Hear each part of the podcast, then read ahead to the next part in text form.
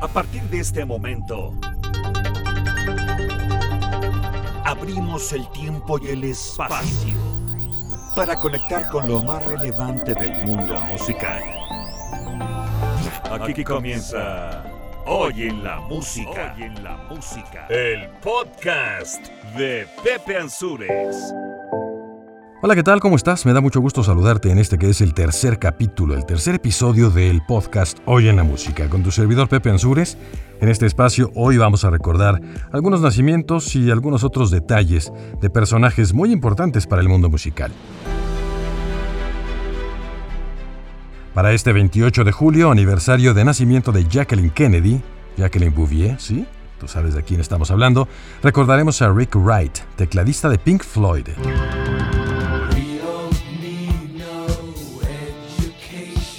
Al pianista y cantante creador de las grandes bolas de fuego, Jerry Lee Lewis.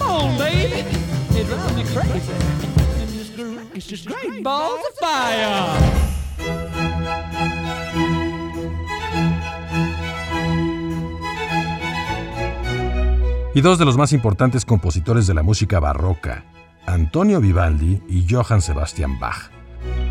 Por último, recordaremos a una de las mejores canciones de Bob Geldof, compuesta el 28 de julio de 1979, titulada I Don't Like Mondays. Aquí comienza Hoy en la Música, el podcast. Soy tu servidor Pepe Ansures y me da mucho gusto saber que estás ahí. Comenzamos. Hoy en la música. Vamos a ubicarnos en el 28 de julio de 1943 para recordar a Richard Wright, el tecladista de Pink Floyd que formaba parte del grupo en 1973 y que gracias a eso pasaría a formar parte de la historia de una de las agrupaciones más importantes del rock, ya que con su segundo álbum titulado The Dark Side of the Moon, Pink Floyd impuso un récord por permanecer 741 semanas, sí, 741 semanas en las listas de popularidad gracias al éxito de aquella canción legendaria, The Wall.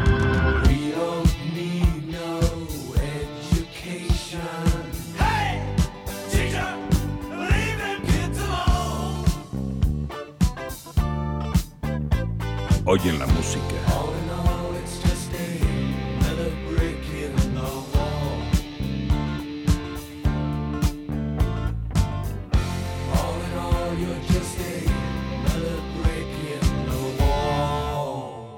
Open up, honey, get your lover boy, me that's knocking. You better listen to me, sugar roller, get the red high school rockin'. El 28 de julio de 1957, Jerry Lee Lewis, conocido como The Killer o El Salvaje del Rock, debutó en televisión dentro del programa de Steve Allen Show, luego de haber sido rechazado por Ed Sullivan, quien dijo que su música era sumamente inmoral. Esto es importante porque en aquella época, si Sullivan no te presentaba en su programa, simplemente no ibas a llegar a ninguna parte dentro de la música. Algo que pasaba y que seguramente los jovencitos dicen no sé de qué está hablando, pero si tienes cierta edad sí sabes a qué me refiero. Un tal Raúl Velasco hacía exactamente lo mismo aquí en México. Pero bueno, si estás muy chavo y quieres que te cuenten la historia, pregúntale a tu papá quién era ese señor y seguramente te va a decir, no, mejor ya déjalo de ese tamaño. En fin, además durante mucho tiempo, Jerry Lee Lewis fue duramente criticado, ya que en sus inicios, además de tocar el piano, incluso con los pies, y no es una analogía, lo hacía y lo hacía bien, tocaba en lugares destinados únicamente para las personas de color, siendo un hombre blanco y de ojos azules. Durante mucho tiempo, las compañías de discos, las estaciones de radio y los canales de televisión en Estados Unidos se negaban a tocar su música precisamente por eso. Tú sabes, en los 50 todavía se estilaba de que las personas de color tenían que ir a un baño especial, no podían viajar en el mismo autobús, etcétera, etcétera. Lo que hemos visto en las películas y que sabemos por demás que sucede en aquel país. Pero bueno. A pesar de esto, logró ser considerado como uno de los pilares del rock and roll y alcanzó los primeros lugares con temas tan importantes como Great Balls of Fire, You're fine, so kind. Got to tell this world that you're mine, mine, mine, mine. I chew my nails and then I twiddle my thumb. I'm real nervous, but it sure is fun. Come on, baby, it drives me crazy. And this groove is just great balls of fire. You, you leave me Breathless, breathless.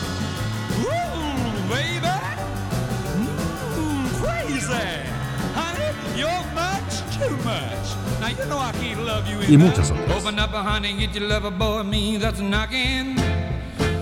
You better listen to me, sugar roller, catch the red high school rockin'. Now, honey, get your bobbin shoes, for the jukebox blows the fuse.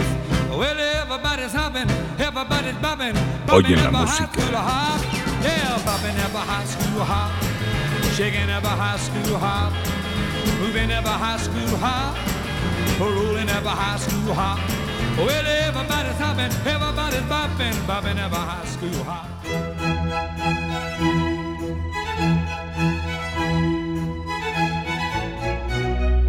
Sí, sí, no te asustes, esto es importante por una razón. Vamos a dar un giro radical, y ya lo estamos haciendo, para hablar de dos personajes verdaderos músicos que vivieron hace siglos, sí, pero que por mera coincidencia fallecieron el 28 de julio en dos diferentes años. Estamos hablando del creador del concierto grosso, el veneciano Antonio Vivaldi, y el que es considerado como el padre de la música, el alemán Johann Sebastian Bach. La razón por la que incluyo en este podcast este tipo de personajes es porque siempre que se habla de música, la mayor parte de las veces se habla de la música popular o la música comercial. Pero si no hubiera sido por estos personajes de hace siglos, la música no sería lo que es ahora. Porque a fin de cuentas, toda la teoría musical y lo que muchos consideran como verdadera música sin menospreciar a los demás géneros y las otras épocas, surgió precisamente con personajes como ellos. Hablar de Antonio Vivaldi va mucho más allá de las cuatro estaciones, que por cierto es una parte de su obra la más conocida. Como dato curioso, fue el único compositor que creó al menos una obra para todos y cada uno de los instrumentos de su tiempo. Compuso música de cámara, misas, oratorios, óperas y mucho más allá. Incluso tiene una ópera dedicada a Moctezuma, imagínate. Era un virtuoso del violín, que se dedicó toda su vida a la música y también al sacerdocio. De hecho, era conocido como il prete rosso, o el cura rojo, ya que su cabello era de ese color.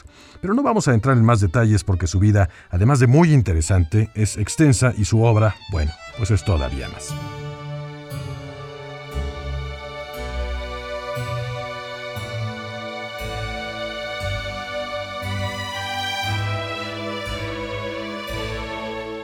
En cuanto a Bach, Johann Sebastian Bach, además de su técnica musical y su habilidad con diferentes instrumentos, fue quien perfeccionó el contrapunto, la composición y muchos de los elementos técnicos fundamentales de la música. Para que te ubiques de qué estamos hablando, seguramente alguna vez has escuchado esto.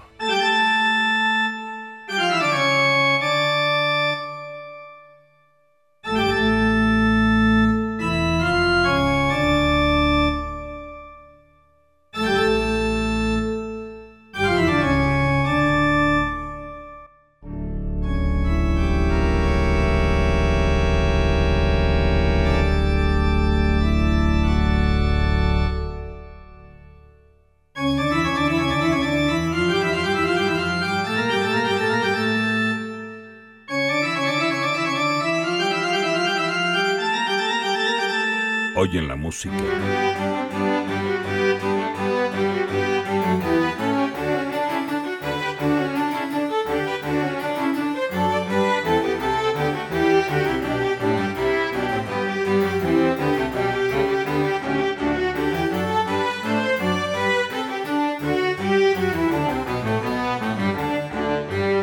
Eso es un pequeño fragmento de la tocata y fuga en re menor de Bach y el primer movimiento del concierto número 3 de Brandenburgo.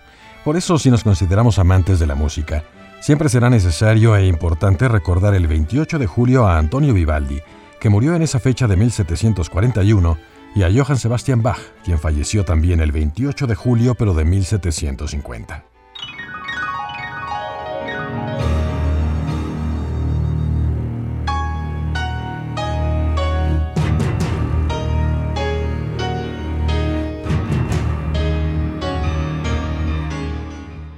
Pero ahora dejemos descansar en paz a los muertos y volvamos a nuestros días.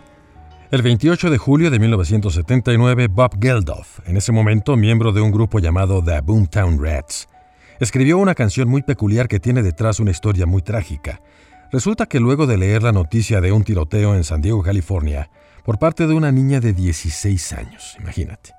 Ella desde su ventana disparó a los alumnos de una escuela enfrente de su casa. Cuando fue atrapada por la policía, le preguntaron qué la había llevado a hacer eso y su respuesta fue tan absurda pero también tan impactante que quedó grabado en una canción. Lo que ella dijo fue, es que no me gustan los lunes. Imagínate.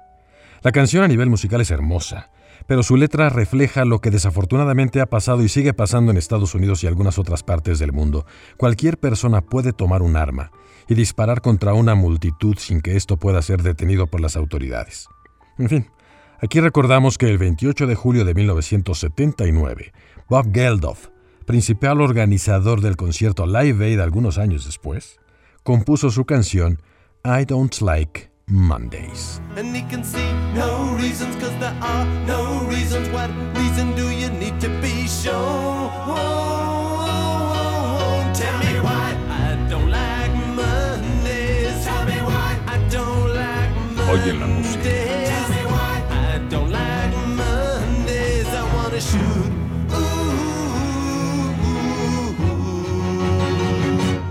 the the whole whole day day. day.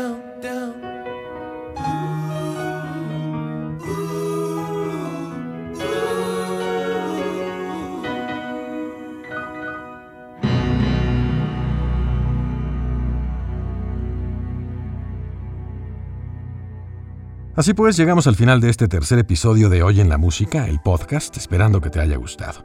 Recuerda que puedes escuchar los demás capítulos en esta misma plataforma a la hora que tú quieras. Sí, sí, sí. No debes esperar a que aparezca por ahí o que después de transmitido en otro medio, no lo puedas volver a escuchar jamás porque ya se perdió en el espacio. El podcast permanece 24/7, está en Spotify, está en Anchor, está en Pocket Cast y pronto en otras plataformas. Que tengas buen día, mi nombre es Pepe Ansures y como siempre de mientras, te mando un abrazo. Hasta pronto.